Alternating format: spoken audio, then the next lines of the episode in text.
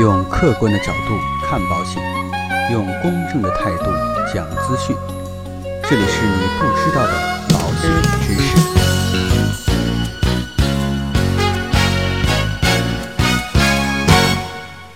好，各位亲爱的朋友们，那今天呢，再来跟大家讲一讲朋友们经常问起的有关于保单如何避债这方面的一个问题。当然，在讲这个问题之前呢，还是要跟大家强调这样三点：第一，不要幻想、隐匿、掩藏财产，因为啊，保单同样是不可能去隐匿你的财产的。因为随着法律法规的不断完善，特别呢，国内金税三期工程的推进，公安、工商、税务、金融、司法。征信等机构的全面联网，再加上 CRS 全球大部分国家和地区政府涉税信息的自动交换，使得每个人的财务和行为都曝光于天下，无处藏身。我们在江苏高院的通知当中啊，可以看到，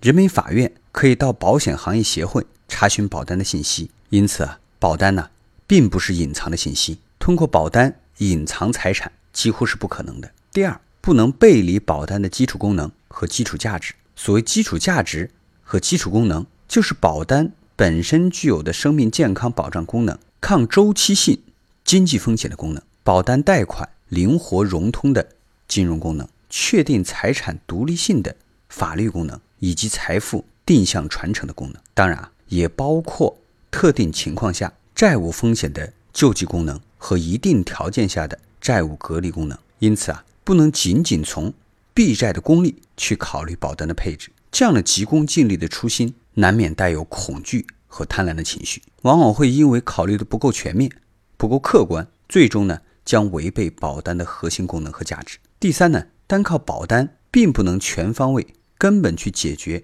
债务风险的所有问题，因此啊，财富要进行综合的规划才是良策。如何全方位、根本性的解决债务风险的问题呢？当一个企业主或者一个自然人。面临多方面的风险，比如公司出现瑕疵、融资对赌、无限连带责任担保等等，怎么去规划以防范风险呢？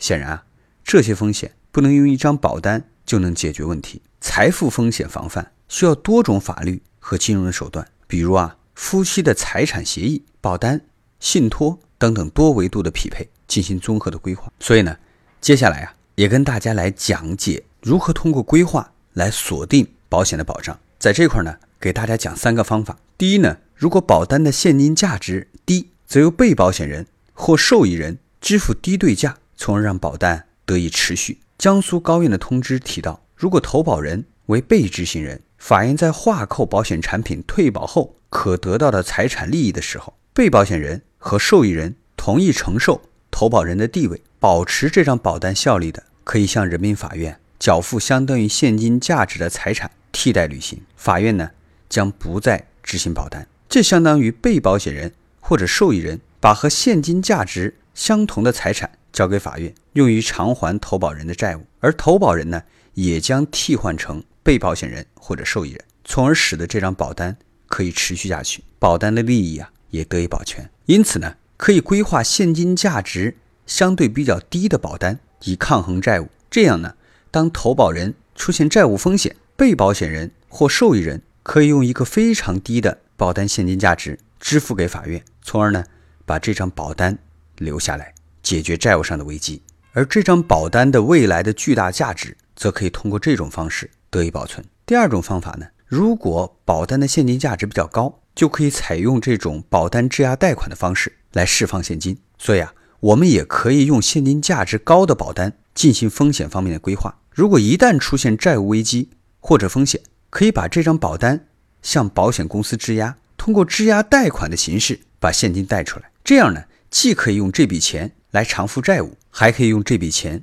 选择底线入场，获得弯道超车的机会，更有可能呢，在危机之中发现和抓住机会，以图起死回生，东山再起。第三个方法呢，明确指定身故受益人。保单真正解决债务隔离的，就是明确约定了身故受益人。也就是当被保险人去世的时候，保险公司赔偿给身故受益人的赔偿金不会被用来偿还被保险人生前的债务，从而呢保全了财产，并确定性的给到身故受益人，这才是保单的真正隔离债务的功能所在。所以呢，保单隔离债务啊，不是投保人的债务，而是被保险人的生前债务。财产通过保单架构的安排，绕过债务区，确定性的传递到了身故受益人，这才是隔离债务的真正价值。我个人认为啊，防范债务风险是保单法律性、制度性功能之间的应有之义，但不是保单的全部和根本所在。如果为避债